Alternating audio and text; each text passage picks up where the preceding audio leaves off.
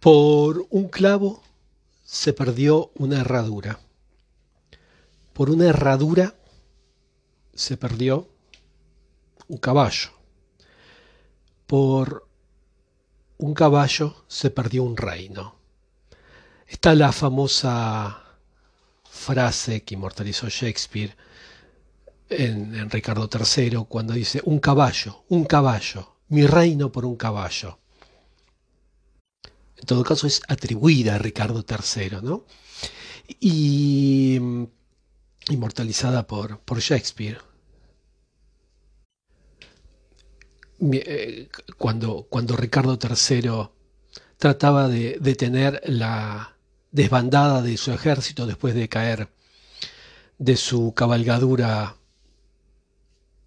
porque, claro, los herreros habían preparado con tal vez demasiada rapidez al caballo para participar en la guerra.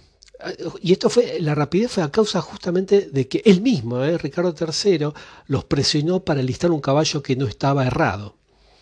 Y al salir a la batalla, una de las cerraduras del animal se salió y eh, justamente por la falta de un clavo bien colocado en, en, el casco, bueno, y lo tiró al suelo.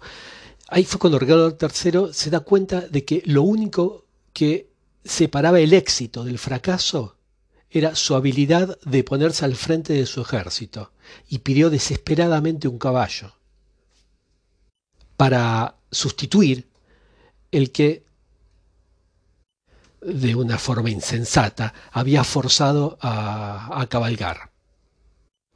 Pero no hubo caballo y su reino se perdió.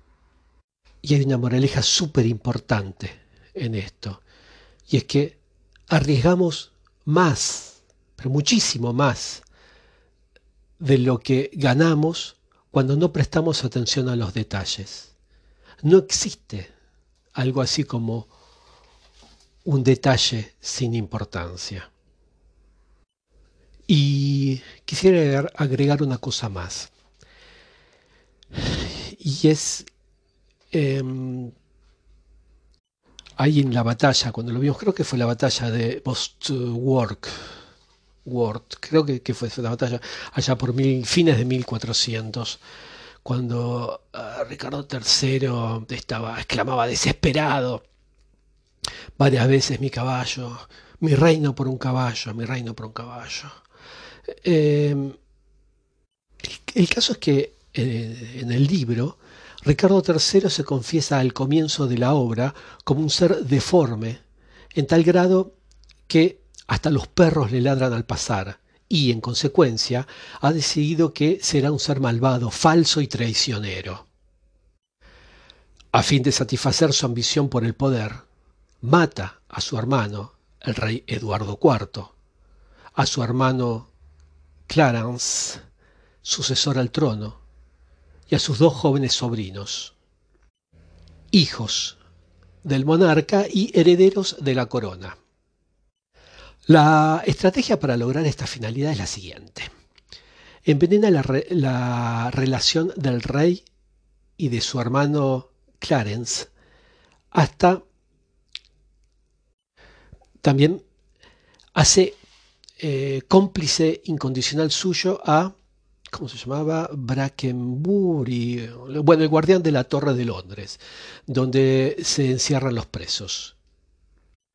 Y encarga la muerte de sus sobrinos al despiadado Tyrrell, sicario que solo valora la recompensa y carece, como casi todos los sicarios, ¿no? carece de escrúpulo alguno ante la magnitud del asesinato de los niños inocentes. Pero también hay que tener en cuenta que junto a esta crueldad premeditada e insaciable en el camino del poder, Ricardo III es un seductor incomparable. Cautiva a la reina Leidiana, esposa de su hermano, de su hermano Eduardo, ¿no?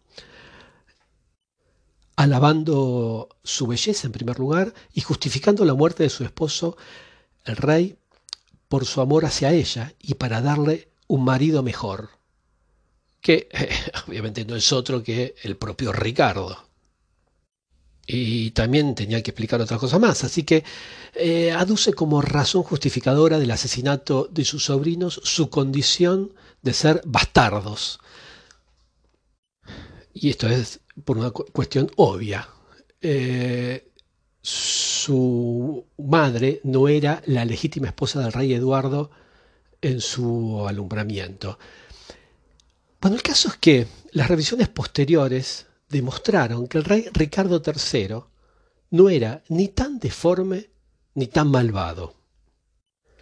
Pero el autor se basa para crear la imagen de Ricardo en la historia construida, hoy en día sería en el, relato, ¿no? En la historia construida por la dinastía triunfante de los Tudor,